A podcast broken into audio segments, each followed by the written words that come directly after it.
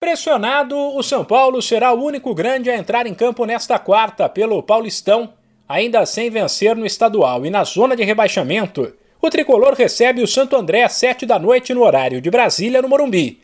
Santos e Corinthians entram em campo na quinta, diante de São Bernardo e Mirassol, enquanto o Palmeiras está nos Emirados Árabes para a disputa do Mundial. Pelo Carioca, o Vasco joga nesta quarta e poderá assumir provisoriamente a liderança, que hoje pertence ao Botafogo. Basta um empate às 9h35 em São Januário contra a Portuguesa.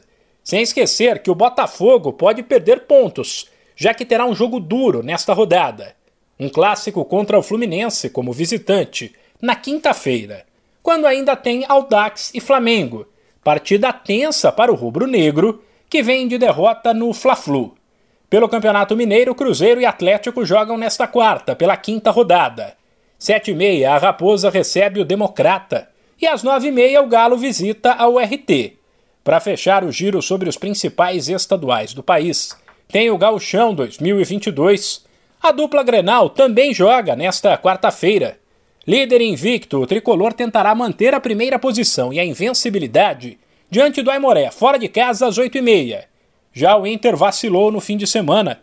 Tomou três do Ipiranga, despencou na tabela e agora precisará reagir às nove e meia no Beira-Rio contra o Novo Hamburgo.